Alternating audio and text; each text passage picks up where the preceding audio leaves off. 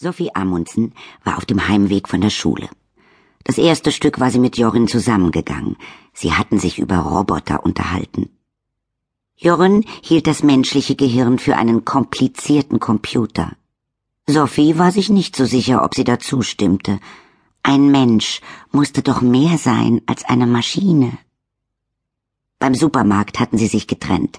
Sophie wohnte am Ende eines ausgedehnten Viertels mit Einfamilienhäusern und hatte einen fast doppelt so langen Schulweg wie Jorin. Ihr Haus schien am Ende der Welt zu liegen, denn hinter ihrem Garten gab es keine weiteren Häuser mehr, nur noch Wald. Jetzt bog sie in den Klöververein ein. Ganz am Ende machte der eine scharfe Kurve, die Kapitänskurve genannt wurde. Menschen waren hier fast nur samstags und sonntags zu sehen. Es war einer der ersten Tage im Mai. In einigen Gärten blühten unter den Obstbäumen dichte Kränze von Osterglocken. Die Birken hatten dünne Umhänge aus grünem Flor. War es nicht seltsam, wie zu dieser Jahreszeit alles anfing zu wachsen und zu gedeihen? Woran lag es, dass Kilo um Kilo des grünen Pflanzenstoffes aus der leblosen Erde quellen konnte, so wie das Wetter warm wurde und die letzten Schneereste verschwunden waren? Sophie schaute in den Briefkasten, ehe sie das Gartentor öffnete. In der Regel gab es darin viel Reklamekram und einige große Briefumschläge für ihre Mutter. An ihren Vater kamen nur manchmal Kontoauszüge, aber er war schließlich auch kein normaler Vater. Sophies Vater war Kapitän auf einem Öltanker und fast das ganze Jahr unterwegs. Heute lag in dem großen grünen Briefkasten nur ein kleiner Brief, und der war für Sophie.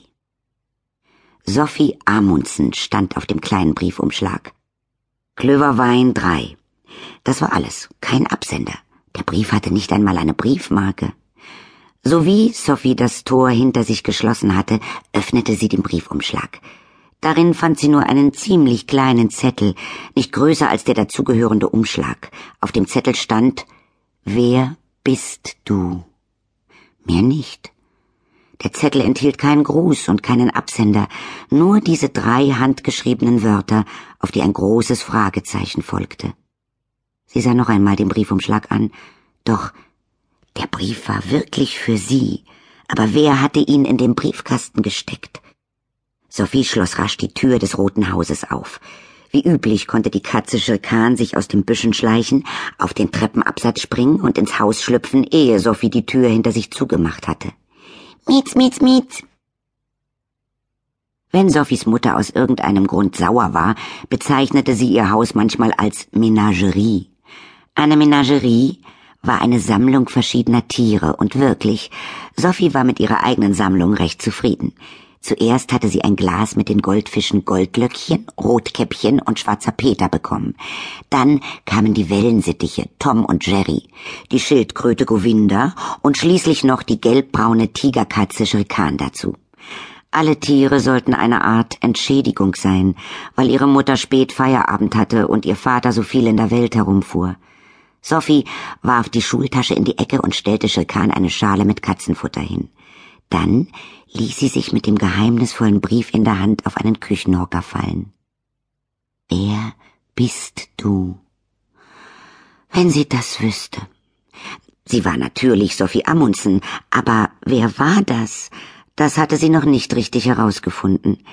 Wenn sie nun anders hieße, Anne Knutzen zum Beispiel, wäre sie dann auch eine andere? Nun sprang sie vom Hocker und ging mit dem seltsamen Brief in der Hand ins Badezimmer. Sie stellte sich vor den Spiegel und starrte sich in die Augen. Ich bin Sophie Amundsen, sagte sie.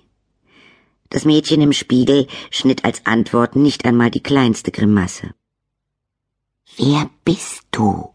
fragte Sophie.